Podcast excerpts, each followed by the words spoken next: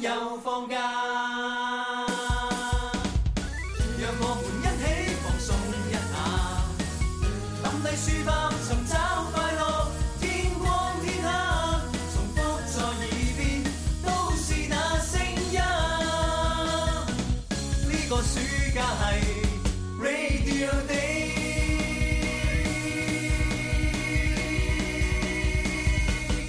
欢迎收听《天生快活人》。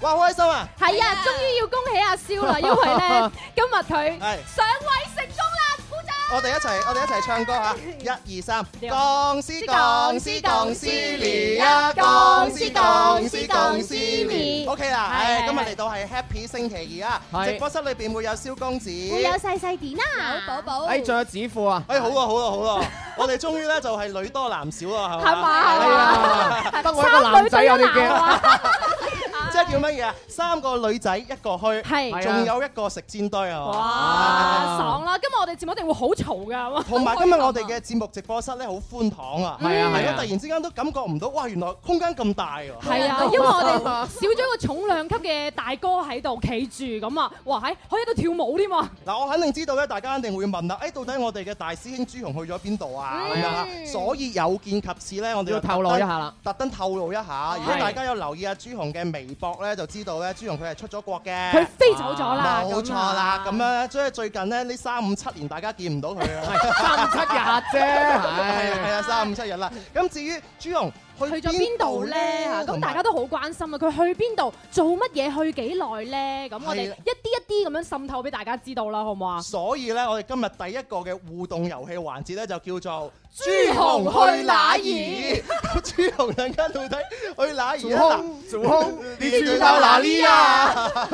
係啦，咁陣間咧，我哋第一個遊戲俾微博、微信嘅朋友玩。哦係啦，咁我哋玩啲乜嘢呢？就係我哋會播放一首歌，咁呢首歌呢係好特別嘅，佢嘅歌詞呢同埋演唱者啦，佢嘅語言呢就透露住朱紅去咗嗰個國家玩㗎。哇咁所以俾微啲掌博、聲微信嘅朋友呢，誒點解呢？唔知啊，試下啫哦嘛。啊你俾啲大開家心啊嘛，今日大家要見諒下，俾啲時間蕭公子適應我哋呢個位置啊係。啦，我哋陣間會播一首歌，咁呢首歌啊大家唔需要估呢個嘅誒歌歌名名，又唔需要估邊個人唱，你就知道呢首歌係邊啲地方嘅歌。係啦，係邊個國家嘅人唱嘅？咁然後咧，你就將誒呢嗰個個國國家嘅家名發嚟我哋微博、微信嘅咁嗰個平台國家啦。咧就係朱紅去嘅嗰個國家啦。去緊 w e b 嗰度啦，係啦咁。啊，微博嘅朋朋友咧就記住搜晒天生快活人，跟住留言啦。微信嘅朋友記住呢 number 啦，一八一零零二九九三三留言，我哋睇到啦。好啦，事不宜遲，微博、微信嘅朋友開始一齊玩第一 part。朱紅紅去哪兒？聽歌。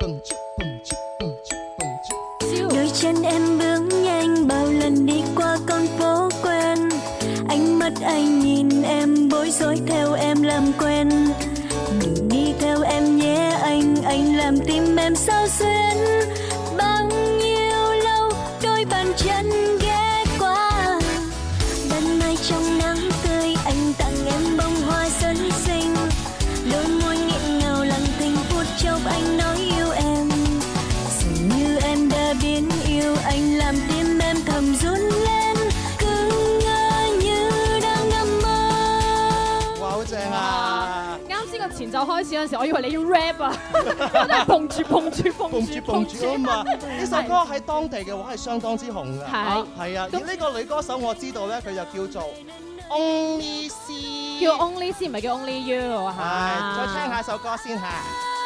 La la la la la la, la la la la la la la. Muốn sao mây đưa tình yêu đến với anh.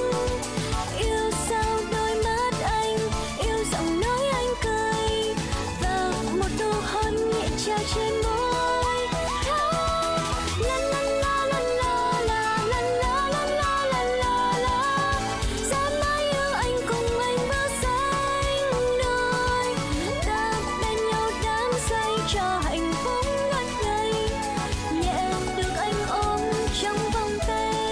châm bông bay.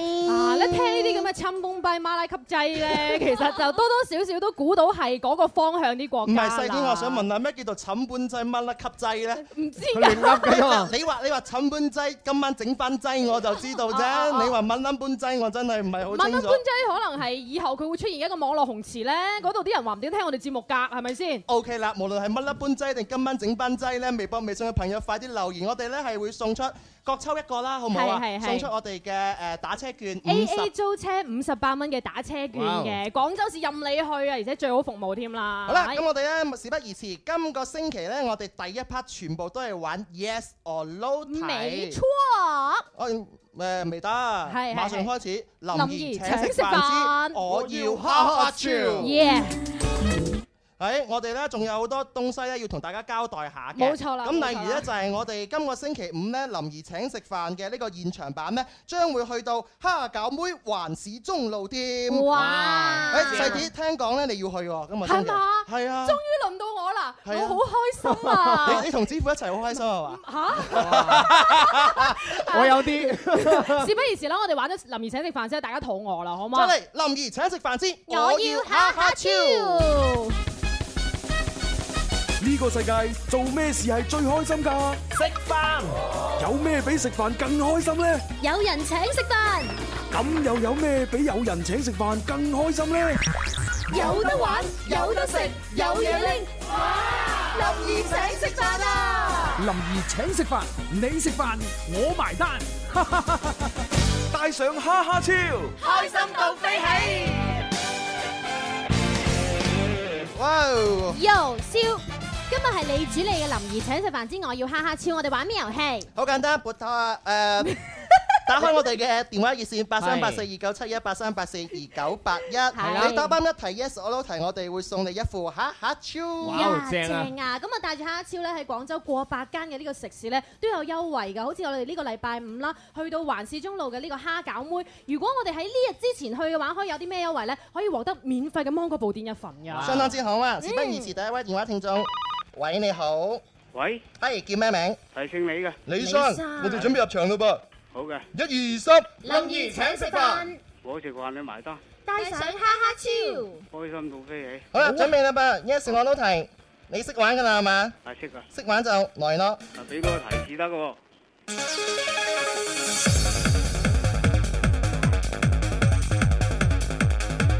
簡單啲定難啲咧？誒，我覺得中等水最好簡單啲啊平真啦係。簡單啲係嘛係？OK 係嗱，係一個三條邊長都相等嘅三角形，我哋就叫做等邊三角形啦。咁佢嘅每一個內角都係六十度嘅，yes or no？李生知唔知咩叫三角形啊？哇！À, à, 誒，嗱，你三角褲你又着過啦，係嘛？三角形，係啦，三角形你有冇聽過啊？聽過聽過，當係啦然聽，過啦咁三角形咧，等邊三角形咧，佢每一個角咧都係六十度嘅，yes or no 呢？等邊三角形個嗰個角係咪六十度㗎？係啊，咪就係問問你隔離咯。斑嗰個馬，啊，斑嗯馬。有軍係有啊 Dạ. 軍師啊！誒，李生嚇，yes or no？yes 嗱，五四，yes yes sir 係嘛？ ，Yes sir sir，係咪？最後答案五四三二一，yes sir，撈 sir， no sir 係錯嘅。Ờ. 哦，哎哎呀呀，等邊三角形？唔係李生，我同你冇乜緣啦。唔啊。係，其實你其如實果李生，我要幫你講句説話，係真係阿蕭唔啱誒嘅。我唔啱，我點唔啱啊？你已經講好咗話，我要問題簡單啲俾嘅李生噶嘛？係一嘛問問咗條數學題，你知唔知喺咁多人，我哋啲女仔心目中、男仔心目中咩科目最難啊？咩咩科目啊？數學啊嘛。喂，細點唔係噃？據聞嘅話，你好似學會計嘅噃。係你學會計嗰啲咧，都係數口精、心水精嘅嗰喎。啲計算機精就啊得係啦哦咪，定還是你身邊嘅同學精啊？我啲同學仲精。係嘛？ 其實咧，我覺得咧學呢啲文科理科咧，你唔需要學得好啊，係你隻眼要好就得㗎啦。哦，係啊即，係一定要唔好近視嚇，係啊又要視力好精係嘛？咁啊可以啊望到隔離位寫咩答哎 案啦呀，。真係教壞小朋友，大家唔好學啊！好啦，李生，講笑下次啫再嚟過咯噃，拜拜拜。拜好，我哋接通下一位電話朋友。喂，你好，喂，你好，係點稱呼啊？你估下，哦誒，李小姐，哇，得意喎呢一個啊 Ờ. À, 啊！請問 à, 啊，你估夏小姐今年幾多歲啊？今年十幾歲咋？十幾十幾十幾，喂，成年未先？嗱，成年有成年嘅問題啊，唔成年成年嘅問題噶喎。未成年啊，未成年啊，OK，哦可以未問啲難啲嘅啦，讀緊未書噶嗱嘛。未成年嘅十幾歲女仔，我就問你一題啦，你男定女啊？梗係女㗎 啦，誒點啊？我知佢係邊個啦，係嘛？係啊，佢邊個啊？佢晚晚支持我深夜節目，嗰個二啊中係午不節目同都聲支持係我，嘛？冇錯啊，子富講得啱啊，就係小維啦。係咪你啊，小慧？係啦係啦，hello hello，小慧準備入場，一二三，林怡請食飯，我食飯你埋單，帶上哈哈超。開心到飛起，來咯！好，小慧啊，問你一題呢，就係誒詩歌題嚇，一首詩嚟嘅。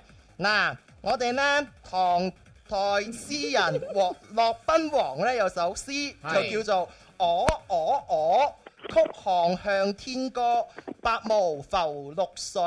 下一句係紅掌撥撩歌，Yes or No？老 Sir 撈 Sir 最後答案三二一，撈老 Sir， Sir 係啱嘅。即係如果咁都答唔啱呢，就真係。廣州話啦，阿少，呢個題目係咪你臨時改嘅？我我琴晚咧兩點幾鐘都未瞓咧，就諗呢啲題目啊嘛。有乜理由？我我我，下一個要撩撩歌先得㗎。哦唔係係叫我我我我我我，我我我曲項向天歌，白毛浮綠水。下一句紅應掌該係撩腰歌。紅掌撥清波，哦係係啦啦。恭喜晒你喎，小慧可以得到我哋一副哈哈超。恭喜晒！多謝晒，好，下次過嚟攞啦，拜拜。好拜拜 OK，下一位電話聽眾朋友，喂你好，喂你好，喂你好，怎麼稱呼？我阿華，Ờ, 阿好華，阿久華不，見。來準備入場，啊阿華，一二三，林怡請吃飯飯，我吃飯你埋單，帶上哈哈超，開心到飛起，好 à. 飛呀嘞！阿華，我知道你很喜歡淋雪的，對不對？對啊，所以呢，有見及此，我現在呢就問你一題呢關於淋雪嘅題目。 好了，那现在就由我来做一个比较正规的翻译。不好意思，我们校公子以前上学没上好啊。嗱、呃就是我们要问一条有关林 Sir 的这个题目。啊林 Sir 嘅成名作《墨爾本的翡翠》，其中副歌一部嗰部分係咁唱嘅：我奮力追，追到沒法追，追到沒法分清你是誰。係哇咁，到底呢個副歌部分有冇唱錯呢？阿華，嗯，我本來追到沒法分清你是誰。最後答應該案是我是誰吧 Yes 應該 sir，錯還是 No ，no sir？ sir，no sir，老 Sir，确定，哎确定，阿华确定，三二一，确定。 no sir，老 Sir，我们听一下正确答案吧。正确答案就是我奮力追，追到沒法追，追到沒法分清我是誰，不止我一。分清我是冇谁錯啦。啊！咁啊，換言之，我哋阿華係答啱咗嘅。恭喜晒恭喜晒！哎阿係华可以拿我们一副哈哈超了吧，好不好？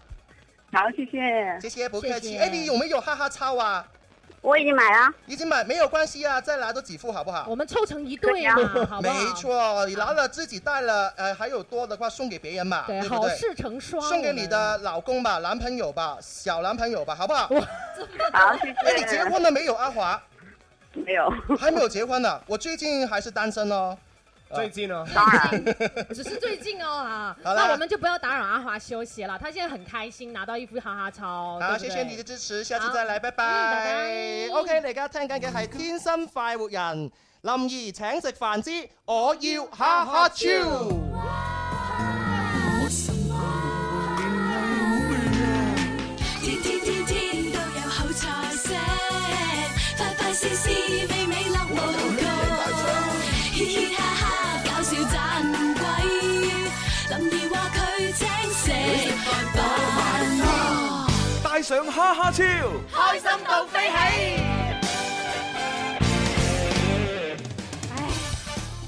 唔好意思啊，萧，其實今日咧，我做節目咧，啊我話真係一啲都唔擔心嘅，係嘛咪先係嘛嚇？誒，因為但我唯獨是擔心乜嘢咧？擔心我咩擔心你咋？哎呀係啊，喂，其實喂，同大家講下做係啊節係目啊最緊要係邊個位？最緊要音控啊嘛細啲嗰個位，係啊，真係㗎細啲嗰個位係音控位，係啊，出唔萬一出到氣氛啊？係點樣配合就係睇佢㗎啦。係啊，即係我哋直播室有啲咩差錯、咩龍溜嘅話咧，細啲你真係呢個責任重大啊！ 可有一句話講得好係啊，啱所以其嘅。實今日咧唔係話咩蕭公子咩星呢啊嗰啲哦嘢，係細啲你榮多升。係謝啊多謝，係啊過咗一格啦，係啊，你喂，諗其下實傳説咧有句話咧叫做不怕神一樣的對手，就怕豬一樣的朋隊友友啊！沒錯唉係真係啊咁啊！希望我哋大家今日都唔好成為對方嘅呢個嚇誒拖腳嘅人啦。我咁講咩意思咧？即啊點解係話俾咧大家知咧，即係呢幾日如果有啲咩差錯都係關細啲唔關我哋。係啊啦，就係咁啦。啦，呢個係啊！咁我哋繼續玩林兒請食飯啦，接通下一位嘅朋友，睇下佢今日嘅運氣點先。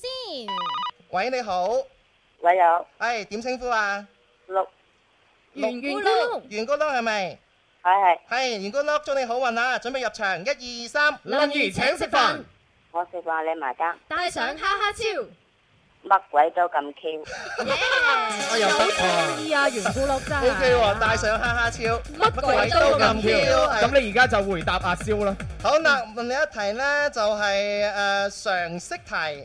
嗯星爺經典台詞呢度好危險，你快啲翻火星啦！係周星馳喺電影裏邊對住林青霞講嘅 Yes or No。哦，叫林炒咩啊？林青霞。呢度好危險啊！快啲翻火星啊！係周星馳同阿林青林青霞講噶，啱唔啱啊？叫趙迷講嘅喎，咁你 Yes Yes sir 定 No sir 啊咁 Sir， ？No sir，No sir 咪啱啦。真係冇難度啊！呢啲哇！係咪喂，先啊恭喜晒圓咕碌啊！佢打破咗自己個魔咒啊！哇，係喎，係，啊！ 你之前次次都錯噶噃，係啊嗱，我哋真係要同我哋我哋所有聽眾朋友介紹下圓咕碌嘅呢位朋友啦。啊佢係號稱我哋天生發育人林兒請食飯之外，要哈哈超眾多嘅呢個參賽者當中，唯一一個每一次打都會錯嘅朋友。即係誒、正常啲嚟講咧，佢係能夠唯一保持水準嘅選手嚟，冇錯啦，能冇錯啦夠次次都錯嘅話咧，抗古力金啦，係啊，好難㗎真但係。係佢依舊咧係越錯越勇啦，每次錯繼續打過嚟啊。喂，今可次能咧，大家都有個圓字啊。點樣啦？佢又叫圓咕碌啊嘛，啊我又叫蕭敬元啊嘛，哦係啊，正所謂源源不絕， 源源不斷。圓咕碌你開始行運啦，話俾你知掂啦啊掂啦。 OK，送副哈哈超俾你啦噃。哦，好，同我哋嘅快活總管小強講咯噃。OK，嗱呢個時候嘅話咧，就請下現場嘅觀眾朋友玩問題啦，好嘛？好，咁我哋有請高高怡嚟。二，高使舉咁耐，嚟啊啦，傾下偈先啦。啊好耐冇見，高怡高二你好喎，我唔知你邊支咪啊？藍色嘅咪嘅係。誒，講嘢高二，我知點解我冇推呢個，唔係啊，高二我 第一次做 啊，緊張啊， 係啊。啊唔好咁講，唔好咁講，唔好咁講。好多朋友成日話咧點啊，咩坐人哋個位啊咁樣哦哦樣嚇，呢個唔符合發展規律啊。 因為一個企業公司要壯大咧，係就必須要持續可持續發展。係係點為之可持續發展咧？點咧？即是我哋嘅廣州話有句話齋，吊頸都要唞下氣 啊！咁所以咧，其實朱紅而家咧，佢係咧誒公幹去係外國嘅地方，吸收外國先進嘅文化知呢個識日水月平。精華啊，同埋咧，翻到嚟啊佢可能咧會拉翻啲咧越南嘅，啊唔係越南係嘛？可能係新加坡，可能係韓泰國，國啦，可能係係泰國嘅呢啲嘅獎品贊助。係咁我哋嘅節目咪會越嚟越好咯，係咪嗯，？係啦，咁我哋不如有請阿高姨入場先啦，好唔好啊？嚟高姨準備好未啊？好，入場啦噃！一二三，林兒請食飯，帶上哈哈超。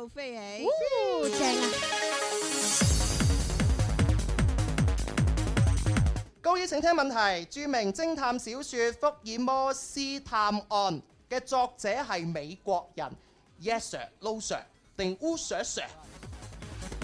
福爾摩斯係啦。哦嗱，福爾摩斯大家知啦，嗰、個作者係柯南道爾啊嘛，係嘛係我哋小朋友細個都會有睇噶啦。咁柯南道爾呢，佢係美國人嘅 Yes Sir 定還嗯是 No Sir 呢 n o Sir 俾咗次機會你啦，高姨見你咁熟真係，Yes Sir 唔係啊，高姨你成日煲湯俾我哋飲，我又唔忍我哋一心定唔玩會你。扇你嘅，再諗下係先啊啦，我唔會扇。你嘅。嗯，高姨做人呢，有啲原則好。嗱嗱嗱，最後一次啦，我哋都唔好玩啦係啊。正確答案，最後答案係乜嘢？ Yes Sir。答喂真係高姨，你四個答案都唔一樣 喎。嗱，我咁樣，我又唔似林 Sir，我又唔識 cut 嘅，係咪先？係我又唔似朱紅，係咪可以俾 tips 你？你就自己隨心，yes sir or no sir，三二一。 Loser。 Loser 答案係啱嘅。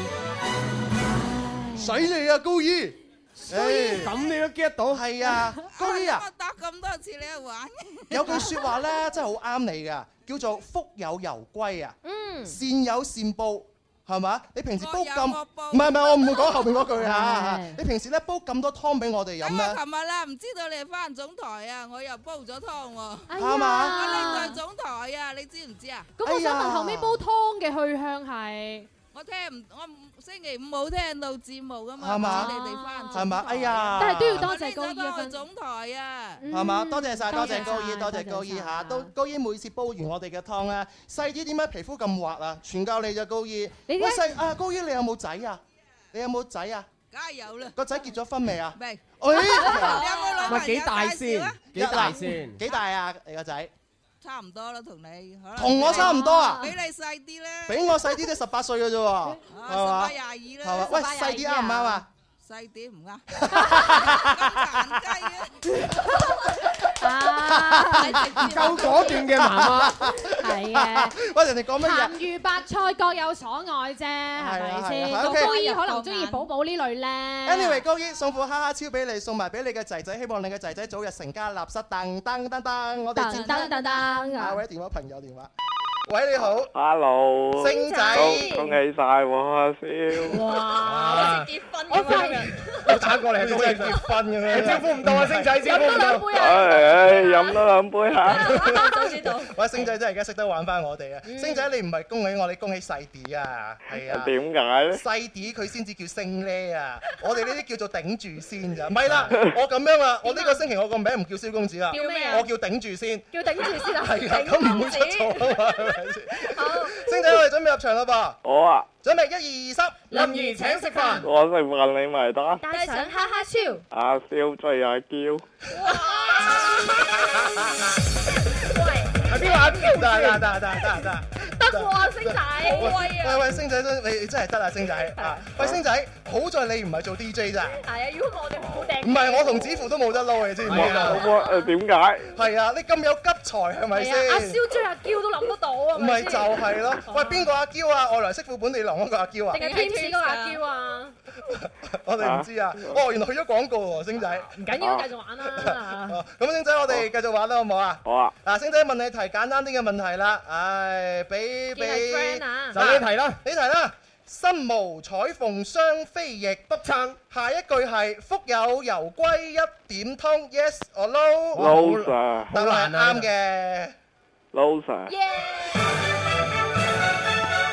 恭喜晒我哋星仔，真係細啲升完之後開心到啊！真係啊係 啊係啊！喂，星仔，恭喜晒你先啦，攞到一副好哈哈超啊！係好嘅 OK 吓，咁啊，得閒過嚟直播室探我哋啦，Ờ, 星期五就見啦。星期五見啦吧。我約定你，約定你。嗯，星仔，我哋而家一齊聽下廣告客戶嘅聲音，轉頭再見。下午一點啦，啱啱食飽瞓唔着，咁就要同我一齊聽《天生快活人》啦，爽啊！大家好，我係許志安。站在這金光太陽下，持續有高溫及消化。難道夏季總想將這熱情溶解吧？讓我説天生快活吧，難得可輕鬆翻一下，齊來看直播嗎？歡笑吧，橙色這一家，陪你共度暑假。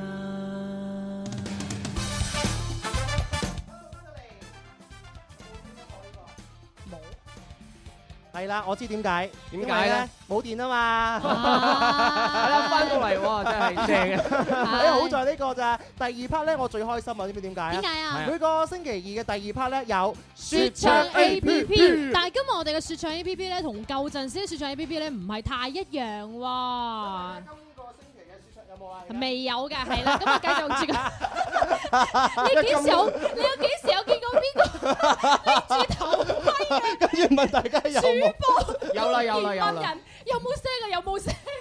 誒少做啊嘛，因為啊係咪先啊頂住先啫嘛其實星期二咧喺我嘅理解裏邊咧就叫做説唱星期二嘅，係星期三又有個名詞嘅，係就叫咩咧叫做説愛咧啊肆虐星期三。冇錯啦，因為獨家試藥啊嘛。星期四咧就叫咩？情牽星期四，因為有情牽一線啊嘛。冇啊！好多嗰啲咧大電影咧要誒上映啊啊啊、首映啊，都係星期四嘅晚上、星期五嘅凌晨。啊點解？點解咧我話俾大家知，係需要咧市場係需要發酵，哦話題需要發酵。係因為你嗱星期四晚、星期五嘅凌晨個電影一上，口碑好嘅係咪？啊啲人就會傳播，哇！嗰出雅典誒戰指父好好睇喎， 咁樣跟住大家就會發酵。三 D 星期五發酵，哇！真係好三好 D 奇啊動作片又華麗。 IMAX 仲要係啊，哇！仲有激烈嘅呢個吻戲，哇係咪先嚇？大家就好期待睇下。啊跟住睇下星期細六碟日咧，星期六日可以去睇啦。冇錯啦佢啊話哇，睇下細啲點樣先。睇下指父點樣先咁係啊啊！咁所以咧，星期四咧，電影需要發酵，情話都需要發酵啊！冇錯冇錯嗱，好多人表白揀星期六日表白係錯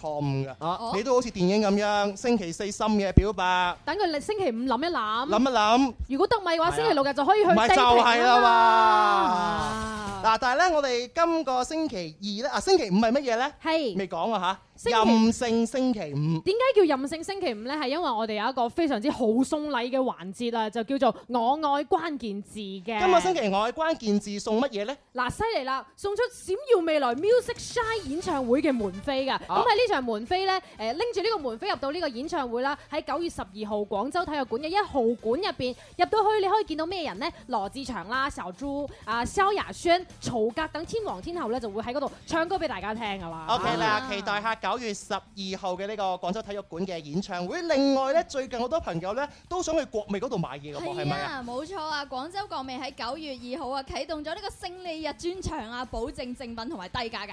好似 TCL 五十五寸愛奇藝彩電網購呢，就係三千七百九十九蚊；勝利日嘅國美呢，僅售三千五百九十九蚊啊嗯！四十九寸四 K 彩電網購價係三千五百九十九蚊，勝利日國美僅售二千九百九十九蚊㗎。國美仲承諾三十日價格保障，買貴兩倍賠差價啊。呢個小長假不妨快啲去國美睇下啦。好 OK 咁我哋相約在國美啦。嗱，我哋陣間呢一 part 嘅話咧，嗯，犀利啦！年齡橫跨四十年，我哋直播室裏邊咧 有八零後，有九零後，而請咗呢個嘉賓咧，佢哋係零零後，哇有110後仲有添啊一零後，哇嗱，我唔知道今年我哋嘅嘉賓請咗有幾多個啦，係但係呢一個一零後嘅嘉賓咧，絕對係我哋今年目前嚟講啊，嗯天生快活人請到嘉賓年齡最細嘅一位。咁啊，肯定係最細㗎啦好有壓力啊！如果再細啲，就要嗰啲未出世媽咪帶住嚟 㗎啦，係咩陀住喺個肚裏邊咯 B B 你男仔定女仔個 B B 啊咁樣樣㗎啦。所以係好考我哋主持人嘅嚇嗯。我哋呢一 part 就叫做快活寶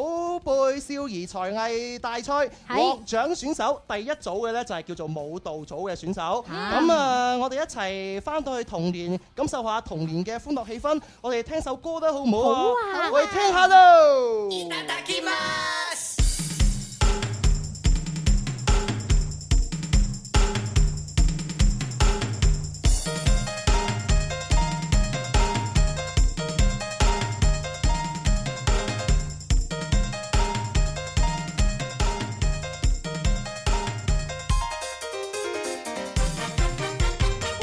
火豆仔君報佢廚藝頂呱呱，哇！火豆仔君報佢仲未肯標價，個個細路愛他，要佢教煮嘢食，個個細路細路細路到張開嘴巴，肥肥胖胖一嘢吃到肚腩大過瓜，天然有最啱你口味做雜金西瓜，飢餓有正切菜拉麵半壽司青瓜，原子飯原子飯原子飯加多一杯綠野雪花。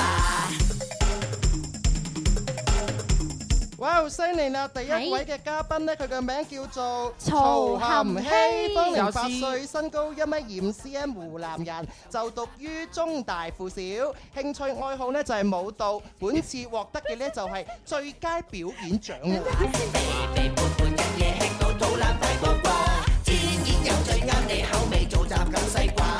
Hãy subscribe cho kênh Ghiền Mì Gõ Để không bỏ lỡ 兩西瓜喂。喂，等陣先阿蕭，我有嘢啦，有嘢要講。咩啊？點解咧？你介紹個小朋友介紹到好似獨家試藥咁樣介紹啲出場藥飯佳例咁 嘅？誒呢啲環境係咪先 嚇？叫做乜嘢啊？而家就話八歲啫，啊咁你過多十年就十八歲即係㗎啦而家啲嘛猛男就嚟排定隊啦，係 嘛？係唔係應該講我排定隊啊？你嗱，咁我哋有請阿曹含希小朋友介紹下自己先啊啦，好嘛？嗱呢個時候師嘅話咧，佢好可愛咧，可愛乜嘢咧？佢今日咧係有備而嚟啊！哦，因為咧佢化行妝啊，哇，係係啦，啊其實我哋啱先嚟見到啦，好少有小朋友咧，即係上呢一檔節目嘅時候咧，係會誒化妝噶嘛，而且化到咁靚。請問你今日誒小溪，你今天要嚟是要表演什麼節目嗎？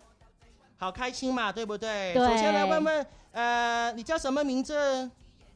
小希，對不對？哎呀，好可愛呀！是啊因為有點害羞八歲嘅小朋友係係咧，佢就冇乜嘢，就叫咩咧？叫我哋叫膽粗粗。冇錯嗯冇錯細個嘅時候咧，我哋咩唔知怕醜啊，嗯唔識驚咧就走上舞台，係跳舞咪跳舞咯，唱歌咪唱歌咯，獲唔獲到獎佢哋唔緊要啊。最緊要係開心喺舞台上面享受嗰一刻嘅嗰種愉快感覺。所以其實話俾大家知，各位，我細個時候我唯一後悔係乜嘢呢嗯咩？啊我就好細細個就做主持人。哦，因為我細個咧就好驚講嘢係嘅，尤其是咧俾老師點我，喂，蕭敬元，快啲回答問題，哇！我就咧驚到賴尿㗎 啦。完全唔似啦，好唔好啊？ 呢個賴尿嘅你藉個口樣嚟明顯就係嗰啲會動，唔係唔係，比較調皮， 係比較調皮嚇，啊唔好意恩嗯皮思啊銀肉嗰只。好好，我们问一下小溪，小溪是参加我们快活宝贝少儿比赛获奖的选手，小溪你可以介绍一下自己吗？我性格文静，我喜欢画画、跳舞。我从小就看芭比公主的故事碟。我哦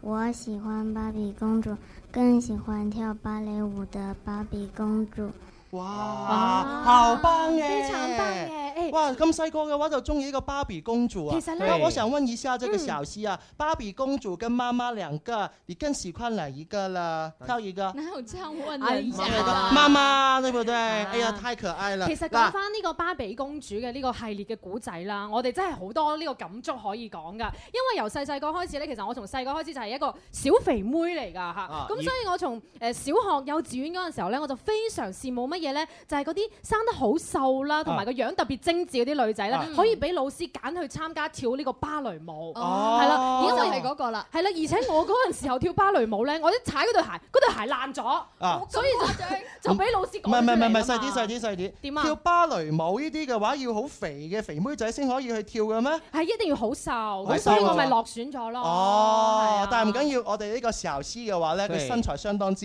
苗條啊，係標標準啊準，方能得八歲啫嘛。嗱咁樣啦，我哋就事不宜遲啦，我哋咧就準備俾阿時候師，佢當初咧喺我哋呢個快活人直播室嘅小舞台上邊咧係表演過嘅，係通過嗰個表演嘅話咧，佢仲獲咗獎添。哦嗯呢個獎咧就叫做啊最最佳佳表表演演獎獎。嚇咁我哋咧，我哋現場嘅觀眾朋友，你哋有眼福啦！係我哋現場咧欣賞到我哋呢個壽司，就現場再表演翻當日佢表演過嘅舞蹈。咁佢今咁日呢呢個舞蹈嘅話個個名名。叫啊做誒舞隨心動㗎。嚇哦，喂喂，其實講真，嗰日嘅話，我好似有嚟到現場嘅。係啊係啊阿蕭你喺度㗎哦嘛我我係喺度做音控嘅。係啊係喂，其實咧，成個比賽似乎最了解。係你係呢個成個大賽嘅負責人啦，又係評委 啦，又係主持人啦又係主持人啦，又係策劃人啦，基本 上又係你搞晒㗎喎。好好开心，就看到小溪他们呢，就好像看到自己的呃，就啊小朋友。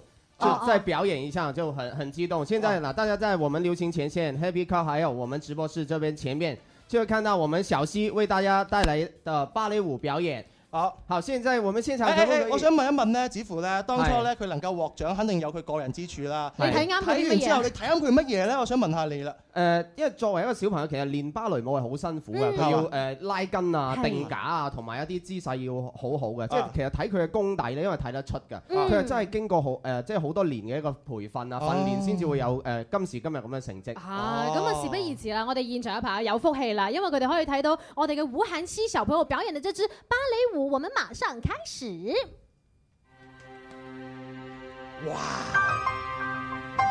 啊，收音機旁邊嘅聽眾朋友，佢哋睇唔到㗎喎。咁不如我哋口述一下。我哋口述咧。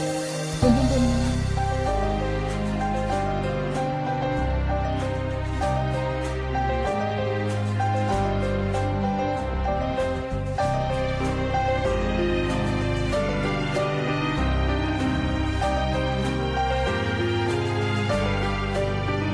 subscribe cho kênh Ghiền Mì Gõ Để không bỏ lỡ 高潮嚟啦！左右，左右，上下，左右。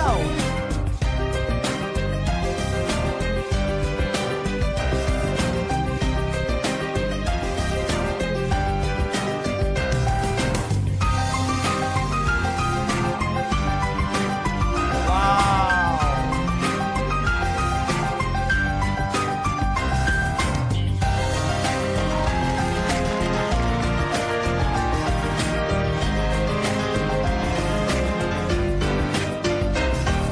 哇一字馬犀利！現場唔係收音機前邊嘅聽眾朋友，可能你睇唔到啊！我哋呢個嘅小希嘅話咧，已經做咗幾個嘅空翻加一字馬㗎啦。高難度嘅動作啊！再一個空翻，完全諗唔到佢已經係八歲。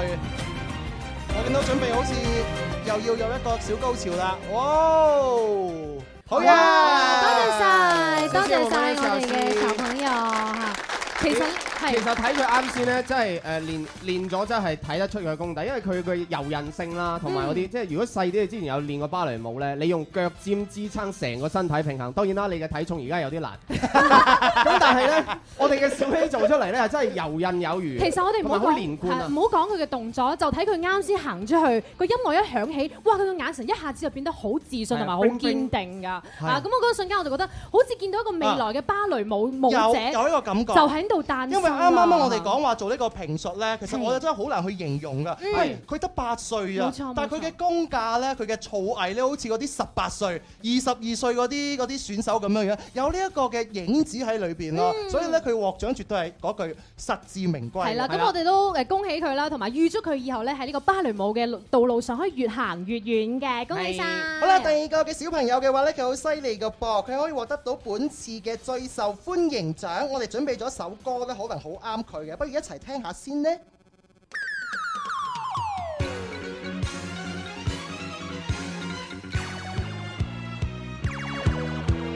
砰砰砰砰砰，咩歌？ IQ 博士靈感 IQ 稱得上，十分之高超。創作力量同幻想會嚇你一跳，小雲同小吉好重要。美夢如炸彈，開心的轟炸，天空朗日也偷笑，豬仔嚟啦！歡迎我哋下一個嘅小朋友楊若涵，年齡八歲，身高一米三零 cm，湖北人，特長愛好係跳舞、睇書、講古仔同埋運動。好你好啊，小小涵，哎係可不可以自我介绍一下自己啊，小韩？可以。大家好，我叫杨洛涵，今年八岁，来自京西小学。我的爱好是唱歌跳舞。第一次来到《天生快活人》，我有点紧张，不过没关系，我相信我一定可以战胜自己的，加油！加油！哇说得好好非常自信的小朋友好好听啊好那可么爱，那么小涵，你是那个今天要表演的是唱歌对吗？可不可以告诉姐姐还有我们现场所有的朋友，你今天要唱的是什么歌呀？我今天要唱的是《笑脸广州》。笑脸广州，我想问问小涵，你练这首歌练了有多长时间啊呢？我练这首歌就练了两天，才两天呐，好多我啊上！了两天课。哦，啊，就是有老师教你，对不对？我想问一下，小哦韩，你是从几岁开始学唱歌的呀？我对我就是从八岁开始的。哎哎，你今年多少岁？八岁，很有天賦你知道 嗎喂，喂佢由佢今年八歲，佢從八歲開始學唱歌，即係證明咩？佢可以。攞到獎係好有天賦嘅表現嚟㗎。哎呀，啊 我覺得自己而家廿幾歲嘅人咧，一聽到啲人講話八歲咧，就啊覺得自己老啦。沒關係，好你啦自己再生一個不就夠了 嗎？細啲幫幫手嘅。好啊，我哋幫手請哇！請啊，請啊呢個小含出唔係，之去前演啲人話細唱。細啲冇腦咧，我係唔信嘅。今日我係真係信 你。好，有请我们的小韩为大家带来这首原创歌曲《笑脸广州》，给我们现场的朋友听一听，好不好？天空朗日也偷笑，豬仔嚟啦！無愁無慮似天使，天天帶着笑，浮浮沉沉天空裏，自在像小鳥。古怪事情多得很，想講也講不了。人人朝着那方向，心中帶着笑，浮浮沉沉天空裏，熱烈地呼叫，熱情嘻嘻哈，開心得不得了。 and gentlemen，掌声欢迎我们的小韩。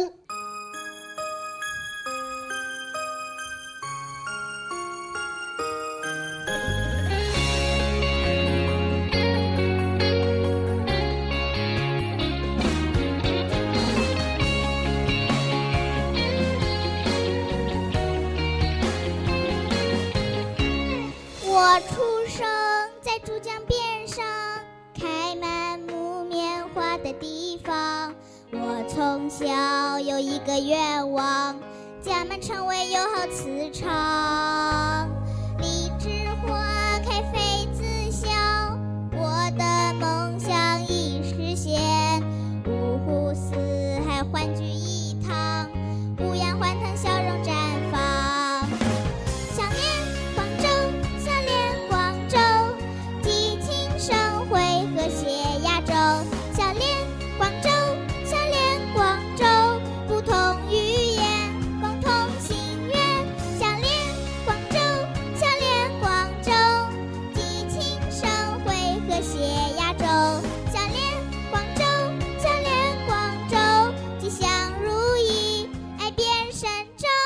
啊哦哇！多謝晒我覺多謝晒我得哋嘅小韓的聲音好好聽啊！嗯幾些掌聲給你哈！好，谢谢谢谢我们的小韩。好啦，我哋事不宜遲啦，邀請我哋第三位嘅嘉賓。咁呢一個嘅嘉賓好犀利個噃，佢係我哋呢今年年紀最細，天生快活人節目嘉賓嚟講，年紀最係啊細，而且呢，佢有一個嘅誒、呃嗯特別嘅。特別嘅地方，今日咧佢嘅造型好特別啊，因為佢上次表演咧都係咁特別啊，佢係唯一除咗我哋主持人着 cosplay 衫，佢係第二個着 cosplay 衫上嚟嘅誒小朋友，所以我就中意佢呢一點啦，cosplay 啊嘅小朋友。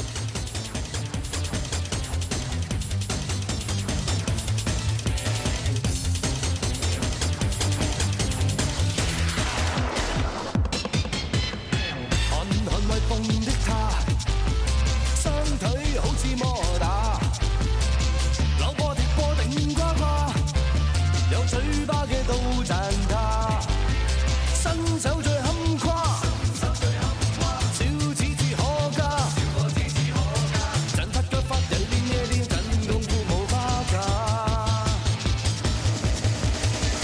踢得好跨啦啦，活力叮叮加浪吧。射波招式創新，一支都最渣。衝啊衝，快搶攻！射啊射，射他吧！穿梭對手之間獨有約法像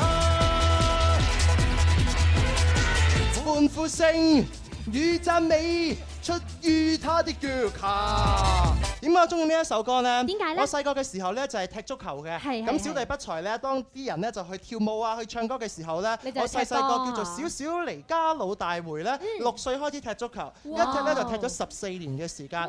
到二十歲嘅時候嘅話呢，就終於呢就誒呃要掛靴啦，係因為咁啊啲年齡嘅問題嚇中。途就呢個轉咗嚟做主持人 啦，咁啊因我幾為哦驚。你講錯嘢添。跟住因為咧，蕭公子都係好有天賦嘅，啊咁啊，所以咧經過幾年嘅磨練啦，又咪又遇到好好嘅誒恩師啦，咁啊，終於咧就成為咗我哋今日頂住上天生快活人直播室嘅呢個大佬啦嚇。好，我哋介多謝紹晒下呢一位嘅嘉賓呢，佢係雖然年齡得四歲，叫做咧江曉冉，咁啊身高咧得一米一零 cm 嘅啫，安徽人噃，就讀於春庭花園幼稚園。係啊佢同我講田春花花幼稚園係啦，就差個字嘅啫。佢同我講，佢話佢我我下個學期就大班啦，係啦，佢嘅特長係乜嘢呢？就係咧唱歌啦、講故事啦，等等等等嘅。今次咧佢獲得到嘅獎項呢，就叫做最受歡迎獎。我想問下子符華，佢獲獎嘅原因係乜嘢呢？哇！佢獲獎原因，佢喺比賽當時係跳咗兩隻舞嘅，啊一個咧係一個 MV 嘅辣舞，好係即係好節拍感好好嘅；係另外一個就係好卡哇伊嘅，就係佢而家着住呢套衫，成隻貓咁嘅。咁啊，特別啲啦。既然咧，你今日都化晒妝啊，上埋嚟啦啊吓，我哋就唯一一個嘉賓上到嚟，唔使講嘢嘅，係直接就表演。好啊，好唔好好啊啊？咁啊，收音機前面嘅誒聽眾朋友嘅話，我哋稍事一即一陣。咁啊，轉頭翻嚟嘅話咧，我哋會有蘇敬老師嘅快活明星堂。係射波招式創新，一絲不會差。 Ba 八月二十九號晚上六點半，黃遠之會喺江門五一華僑廣場出現，同各位朋友一齊親密接觸，分享好音樂。與此同時，一眾實力派歌手包括周麗怡、黃俊健、歐陽慧、港姐樂隊、The Mix 樂隊等等，都會同各位分享好音樂、飲啤酒、扮鬼扮馬。八月二十九號生啤酒派對約定你，百變大咖放鬆一下，嚟都一齊嚟啦！天生快活人，勁多獎品，勁好氣氛，齋聽見好過癮，參與遊戲更開心。大家好，我係陳奕迅，你都快啲嚟尋開心啦！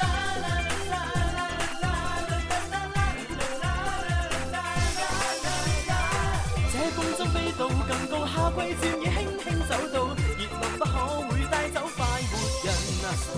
這沙灘感覺最好，夏季最有開心指數，熱力總可以留住快活人啊！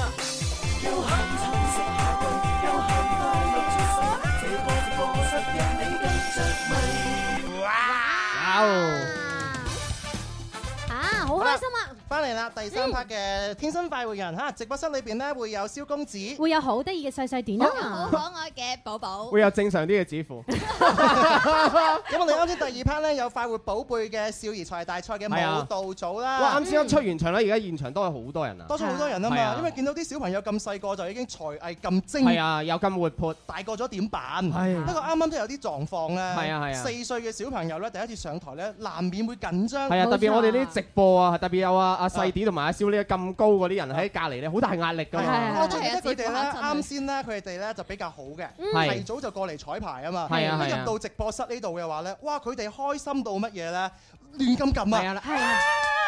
因為對於啲小朋友嚟講，我哋呢個直播室所有嘅設備啦，同埋我哋所有主持人都係好新奇嘅嘢嚟㗎嘛。咁所以變咗乜嘢咧？變咗啊乜嘢？哇！我驚到啊，因為嗰啲嘢嘅話，佢撳咗，我唔識還原。你係咪覺得佢哋好有天賦啊？咁都幾有條有理啊！啊！不過有冇天賦我唔知道，嗯佢哋肯定乜嘢咧？佢哋細細個咧，首先對呢啲誒呢啲器材咧唔驚係係嗯先，啊同埋好奇啊！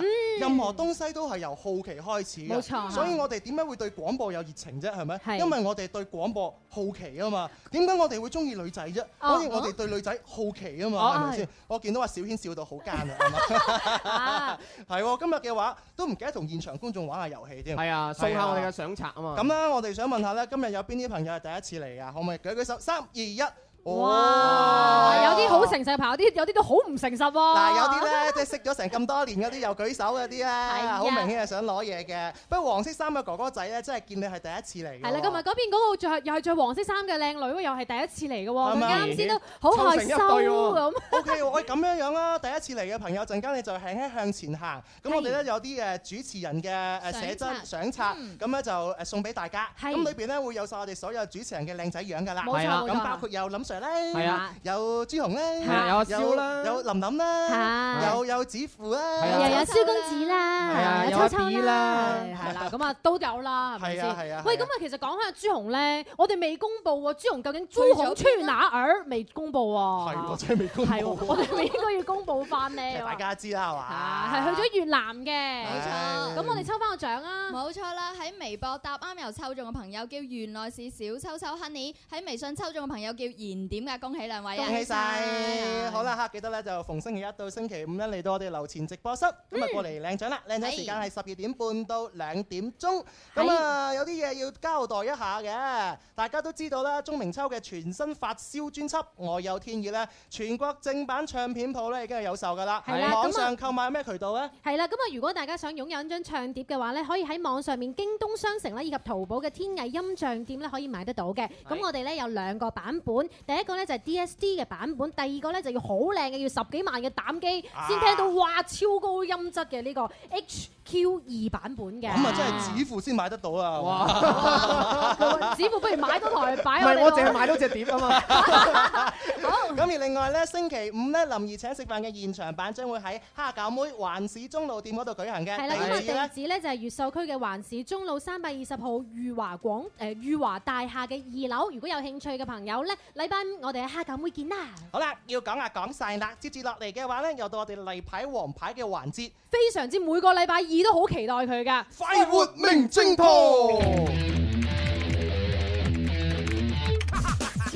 左河北向南係旺桃花，點解一定要向西？呢個問題問得好，我哋有請師傅幫你睇睇。膽大心細知書識禮，外母準備要見女婿，新居入伙生翻個仔，咁又要企邊個方位？所有問題幫你解答，幫你諗辦法。快活，我要快活，我哋係快活明正堂。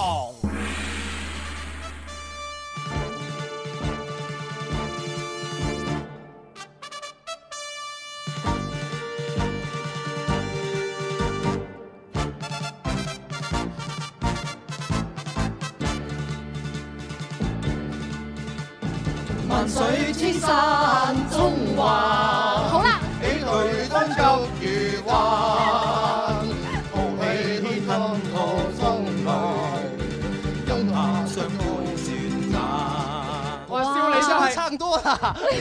阿蕭你趁阿朱紅唔喺度唱多咗三句喎唔係，我完全係唔我唔熟悉嘅流程係係啊，係所以就唔小心唱多咗，自己都唔知冇道扮，忍唔住啊啦你明明就口都成年就係為咗唱唱下下半半句。我哋歡迎蘇敬老師，歡迎有一個星期冇見啊，蘇敬老師，係啦，同你交代下先，朱紅咧去咗越南玩啦，係係啊，咁越南呢個地方大家知㗎啦，人傑啊地靈係咪先？冇錯山清啊水秀，咁所以咧，我哋咧今次咧就想問下蘇敬老師啦，啊係越誒朱紅呢一趟嘅越越南呢之行啊誒好定唔好咧？哦，一定好。啊，點解係啊啊？，翻嚟會着數㗎。特別翻嚟咧，見到我哋係更加開心啲。係啊有係啊有手信如果咯見我哋唔到啊，更加唔開心啊。有人話咧，即是你 你做嘢啊壓力太大啊，或者係啊係係啊已經遇到瓶頸啊，係啊就最好去咩咧？去出旅外遊玩。係冇錯嗯見識下世面。啱嘅啱嘅啱嘅哦，OK 嚇嗯。好，我哋今日嘅話咧，都係接住翻上個星期嘅內容啦。嗯好多朋友咧就喺我哋嘅微博、微信嘅私信啦、公眾號啦，就發咗佢哋嘅留言落嚟嘅。冇錯係咁我哋咧就事不宜遲啦，幫一位聽眾朋友咧解答一下佢面相學方面嘅問題先。係好咁啊！呢位朋友咧就叫做 Smiley Lin 佢就話啦：一家人你哋好啊，我家姐係你哋嘅忠實 fans 啊！每一次佢嗌我問下，哦呢一次咧佢嗌我問下蘇老師，話想睇下佢呢擺嘅財運有冇老闆相。佢係做燒臘生意嘅，就哇想開多幾間分店。佢嘅生日係農曆八三年嘅十二月二十三號晚上，嘟嘟嘟出世嘅，係啊就想話誒幫我睇下面相啦，唔該。嗯好㗎，好㗎，好㗎。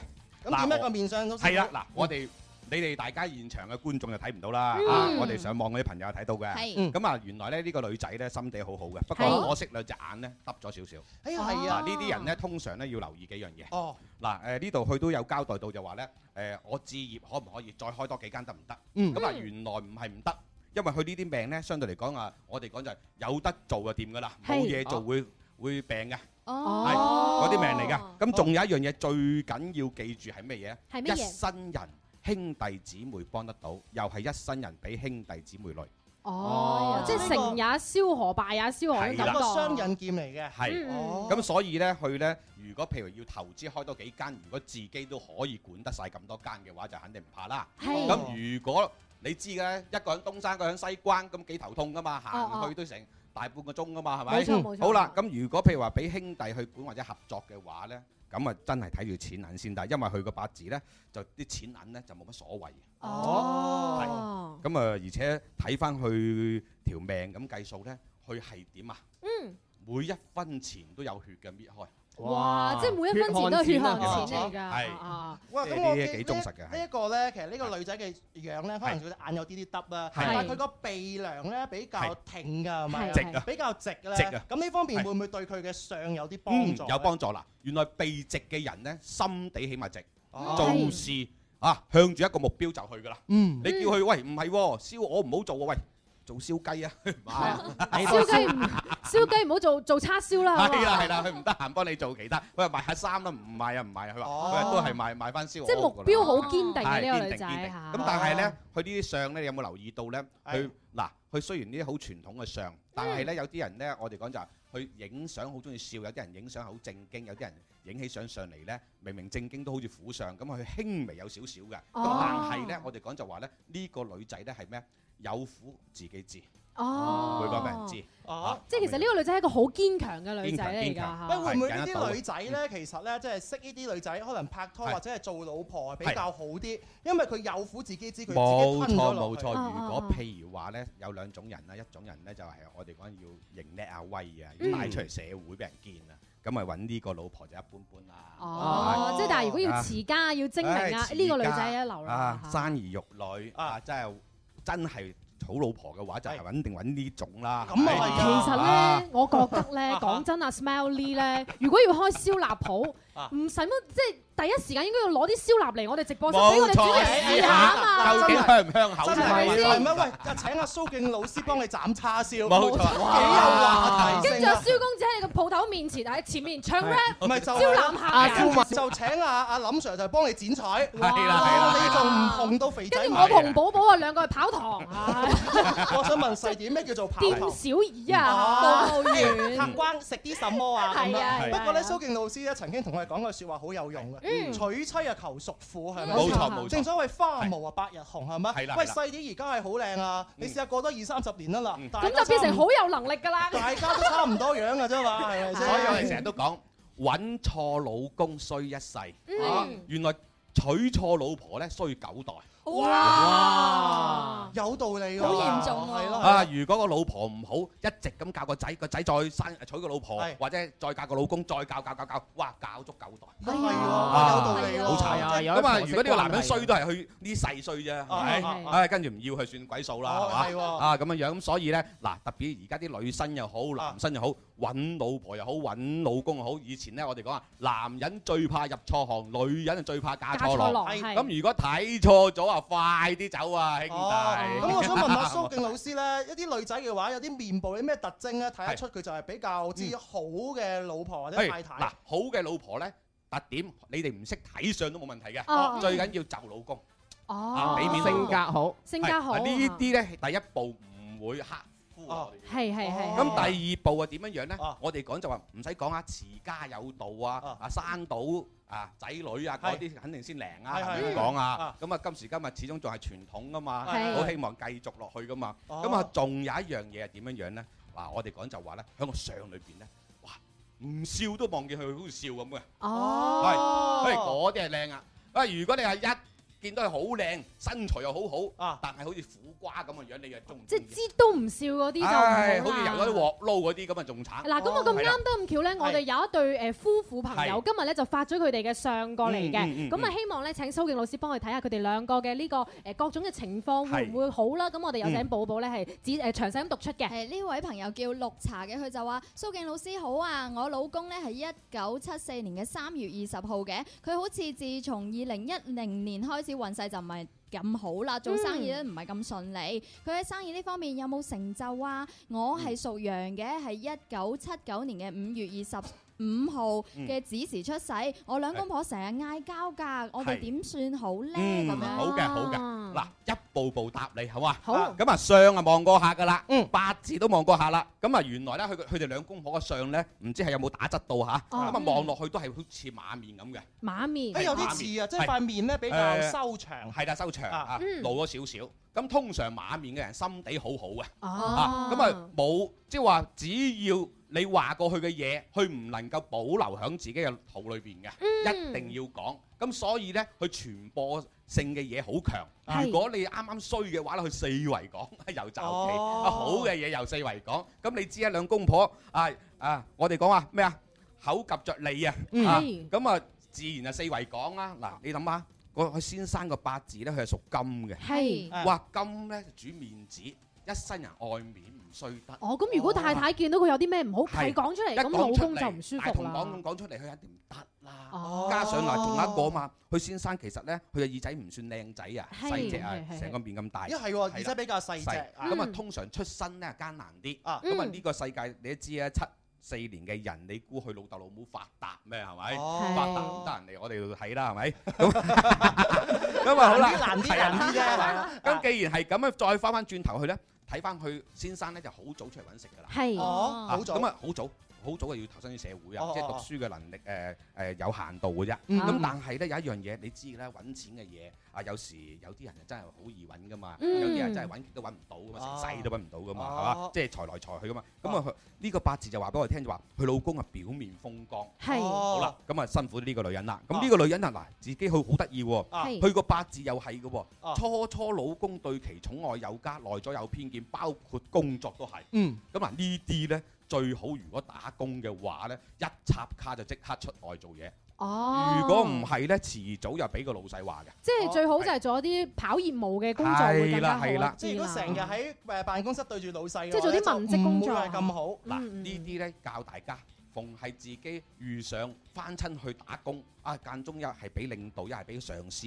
會話嘅。咁啊係，你揾位嘅時候一定要執生，自己個位唔好睇正嗰個辦公，即係話人家個老細個辦公室個門口。誒，我上次哦有次講過，係啦之係前啦有係講過啦，冇錯啦，幾大都要遮住下先，或者誒前院最篤緊廁所冇所謂，係係係啦係啦，我記得有一期咁樣講啊係啦係嘅。啦咁如果你真係嗯咁啱對正誒上司個位嘅話，係即係你嗰個工作嘅地方哦咧，你最好咧就揾一啲嘅誒物品係咪啊？係遮就住遮住自己嘅係啦係樣啦或者個頭係啦係，啦令到呢係啦個老細一行開個門，一開門出嚟咧，唔會篤眼篤鼻啊我冇錯，見到冇你，錯所以見阿到朱紅咧就冧到啲嘢喺度好高係啊。啊，遮住，因為咧如果唔係咧，就算自己嘅生肖唔犯太歲，咁嗰年年年日日月月都喺度犯緊太歲，就係啦，係啦係啦係啦，仲有咧，我聽過係蘇敬老師講過咧，話女生男上咧就唔係咁好啊。冇錯但係望下呢個兩公婆咧，嗰個老婆唉咧就冇有錯啦少少女生男哇上。我哋下邊個都識睇啦。咁啊點樣樣 咧？嗱，原來咧女仔生喺男仔上咧，第一時間話明男仔出嚟做嘢噶嘛，或者係係係係要好堅強，要擔起頭家嘅。嗯咁既然你生喺男仔上，咁即是話俾我哋聽。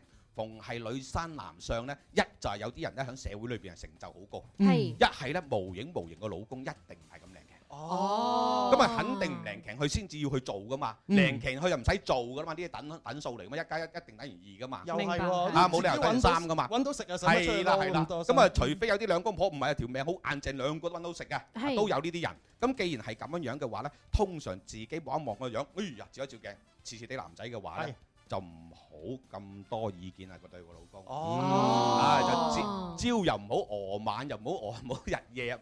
即係但係其實而家咧，即係對於呢個時代嘅女仔嚟講咧，有啲咁多男仔想，誒都未嘗唔係一件好事嚟嘅係啊其喎，實因好事為女仔㗎已經可以擔起半邊天㗎啦嘛。冇錯啦，係咪視乎就係睇下揾唔揾啱啲人啦。嗯嗱，女仔好得意嘅，係啊佢先天條件第一時間就希望男仔去保護佢，係當然可以養活佢。係咁啊佢揾嘅時候，佢冇考慮到自己咁好能力噶嘛，係咪咁講啊？係佢慢慢都諗唔到自己要出嚟做噶嘛，希望咧嫁咗俾佢就已經係不勞而獲噶啦嘛，有車有樓有飛機噶啦嘛，係咪？咁點知行得兩行唔係咁樣樣，原啊來。我想問下蘇敬老師咧，就係你覺得細啲佢個樣咧，係哦似唔似係女生男 上咧？唔不如望一望 係，純粹係女仔上咁靚女。我哋跳過第二個話題 啦，阿蕭。如果咪細啲唔會放 我過你想。問下咧，阿蕭係咪有啲女仔相啊？係咪以後要靠老婆嗰啲？英俊威猛啊。我想問下蘇敬老師係咯，係嗱女仔女生男上啊唔好啊，咁男仔咧男生女上嗱又點啊？男生女相咧又好罩忌，哦特別喺現今社會。咁啊，現今社會你知嘅啦，個個都要出嚟揾食㗎嘛。係係係而家啲女仔都跑得咁快係嘛，好似嗯田徑咁噗噗聲㗎啦。咁你仲要生成個女仔相嘅話，肯定立啲啦。咁除非特殊情況，特殊情況咩叫特殊情況？佢好中意同翻嗰啲同性嘅人 À, 啱牙，咁就冇所謂嘅。哦，咁咁呢個話題就啊係啊我哋睇下我哋網上好多朋友都有呢個係啊係啊係啊嘅。嗱喺微博、微信嗰度咧，有好多朋友咧就留言俾我哋嘅，係啦咁亦都話俾大家知啦，留言嘅方法係點樣樣咧？係啦，就係、喺微博度咧搜晒天生快活人啦，可以私信或者咧係微信我哋嘅。咁啊，另外咧喺微信上面關注呢個 number 一八一零零二九九三三都可以誒同、我哋進行互動噶啦。好啦，嗱呢個咧叫做小娟嘅朋友咧，佢就有啲問題問蘇敬老師嘅。佢話咧，蘇老師你好啊，我想問一下，男我咧係一九八九年農曆正月初八晚上咁咁咁咁出世嘅，啊哦咁女仔咧就係九一年農曆嘅六月十八晚上咁咁咁出世嘅。嗯我想問下我哋幾時候可以有 B B 咧？同埋想問下咧，啊我哋嘅命啊夾唔夾啊？即係感情係可唔可以啊？嗱大家 match 得到？咁啊，先搭尾後，後搭前頭。好啊咁啊，其實結親婚嘅人，千祈唔好問我，我哋夾唔夾？你都結咗婚唔夾都要夾噶啦，係咪？至 理名唔言通。我話唔夾，你哋真係離婚咩？係咪？係係咁啊，揾嚟搞啊，咁講啊。冇錯咁所以咧，逢係結親婚嘅人結咗婚咧，就唔好打算話我哋夾唔夾，或者我哋喂就算重交都好係，都唔好考慮話真係要分開。冇錯係咁啊，盡量去就啊算數啦。嗯咁如果就唔到啊，大家啊攤唞下，咩叫攤唞下？一個去外國坐下先，玩下先；啊一個去啊馬來西亞玩下，翻完嚟咪好咯，係咪？哦啊又係喎呢叫乜嘢係啦係啦，小別勝新係婚啦啊係冇錯啦啊。咁至於話生 B B 嗰度咧，要留意啊！嗱，李先生咧就生喺八九年嘅，佢成個八字裏邊土旺。哦，冇火嘅，係嗯咁啊，原來一個男仔咧八字裏邊冇火行親嘅人咧，就要注意嘅。係啊行親嘅人咧，我哋講就會多多少少會體弱，即係話哦原來火係煮散嘅，冇得殺菌嘅話咧要注意，而且佢咧土太多咧，通常係嗯代表咩嘢咧？男嘅生殖系統係多緊啲皮啊。哦，係啦多多多緊啲咩話？皮啊，皮膚嘅皮。哦，多緊啲啊皮咁啊好啦，咁仲有一樣嘢，原來呢個女生咧又話俾我聽，哎呀，佢都係土旺嘅係喎。嗯。咁原來咧咁啱呢個水咧代表佢佢個子女星啊有日凝凍嗯喎。咁啊呢個女仔又都要留意女科方面嘅嘢喎，例如每一個月嘅嘢正唔正常咧，會唔會失魂咧，係咪？嗯咁同埋會唔會以後咧呢個女仔會生石㗎？生石係腎腎石啊！哎呀啊仲以為咁啊鑽石添唉，鑽石肯定好啊，嗰啲叫舍利子啊，生啲舍利子出嚟。係咁所以咧，我哋講就話呢個女仔啊多啲飲水先得。我飲水飲啊多多啲水啲多啲去睇一睇。如果譬如話咧，特別係兩公婆，最好就係建議去醫生喺醫院啦哦嚇，睇一睇驗一驗。咁如果如果驗過都係冇事，留意間屋企嘅東北邊。東北邊係咁東北邊係咪見窗或者係見有水出邊？哦譬如有池啦，啊有塘啦，或者啊有個啱啱十字路口馬路口好多車過啦。啊哈咁你可能咧就如果要生 B B 啊，盡量咧呢段時間咧就係搬開第二度住。咁啊，當然啦！係如果要準備要 B B，外面空氣唔好嘅話，都好係影響我冇哋錯係啊嘅身體㗎嘛，係啊係咪先啊，咁啊仲有㗎，嗱包括呢個女仔啊，呢個女仔其實佢個人咧性情都誒誒誒誒急啲㗎，哦比較剛烈誒嘅誒敏敏啲㗎，係啊嗯係啊嗯，咁啊留意翻西南邊睇下係咪個廚房，如廚果房係咧誒一定要忍啲，因為咧啊嗯哦忍讓啲。咁點解咁講咧？嗱人好得意嘅，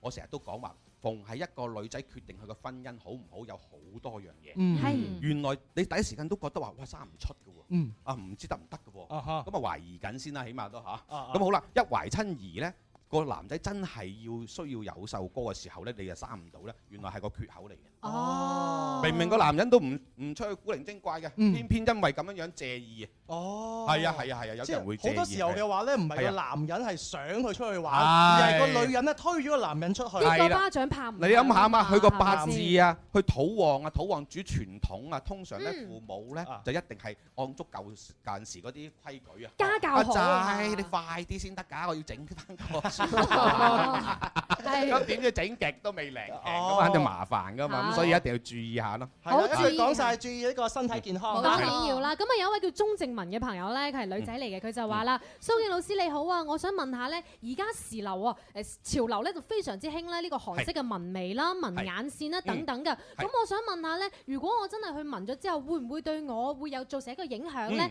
而仲有啊，我想要種呢個眼睫毛啊，嗯係係啊。咁請問咧喺面上面做呢啲微小嘅變化，會唔會對我嘅運程有誒改進呢個有影響咧？嗯變化啊！好嗯嗱，聽住啦，幫助啊呢啲咧就特別係女生一定要記到實。嗯哦咁啊，以前咧紋親眉啊，以前最傳統我哋嗰脱人啊嚇，係就開始有人紋眉噶啦，搞嗯到黑黑掹掹嗰啲啊，明明條眉好靚，佢又唔知拮拮咗啲咩嘢落去，哦哦啊哦搞啊到咧原來嗱記到實，原來左眉咧代表右邊呢邊，左眉係右右眉咧代表女仔嘅。右誒左誒啊左左邊邊左邊係係咁啊，調轉通嘅常係影響婦科嘅。哦，係咁啊，因為啲神經線嚟嘅，你即管吉佢啦嚇。啊，嗯你哋想有有病，你啊吉多兩下。哦咁樣㗎係係係啊哦原咁來係仲有一樣嘢，如果講靚唔靚，改唔改變命運咧？嗱，聽住，如點解有啲明星人家咁好運？係皆因人家揾到個美容師嗯，或者係專門整呢樣嘢嘅師，嗯一來有緣，二來人家功夫夠哦，整到佢好合襯啊，所以行出嚟幾威水係咪？哦啊，咁啊自然有運啦。咁啊有啲咧斜斜地咧就點樣樣咧？揾啱啲，唉又冇緣。又入去做嘅時候又已經包拗頸，啊又話又話要呢個師傅啊一定要咁隻眼啊咁先至靚。喂，原來眼呢，我哋講就要跟面型㗎，兄弟，就唔係話你呢個專門幫人家整眼皮嗰個啊，包括誒整啲嘢誒眉嗰啲啊，啊你覺得又話哇就話柳葉眉就好靚，其實要配人嘅兄弟。哦，即係終於知道嘅話咧，啊原來文味係好多學問嘅。係即係如啦果你話誒揾一個唔係點樣聞對文味唔係幾咁講究嘅話係咧啦，可能聞咗對你冇咁好嘅好處。冇啊！直頭害事啊！仲有一個噃，白雪雪突然間黑掹掹，嚇死人咩相係咪？ 我終於明白晒，我係啊我哋又望下呢個大鐘時間，哇！今日時間過得好快係啊係啊！咁我哋咧有啲咩問題唔緊要㗎，大家可以咧盡情咧就留言俾我哋嘅微博、微信啦，私信又得嚇，公眾平台都得嘅，將你哋嘅問題咧發送上嚟，我哋咧下個星期二咧繼續有蘇敬老師幫大家解答你哋啊一啲誒家居環境學方面嘅問題啊。好，咁今日咧我哋再一次就多謝蘇敬老師，多謝，好多謝大家我哋係下次再嚟過啦喎，好㗎好㗎好㗎耶，拜拜。拜拜。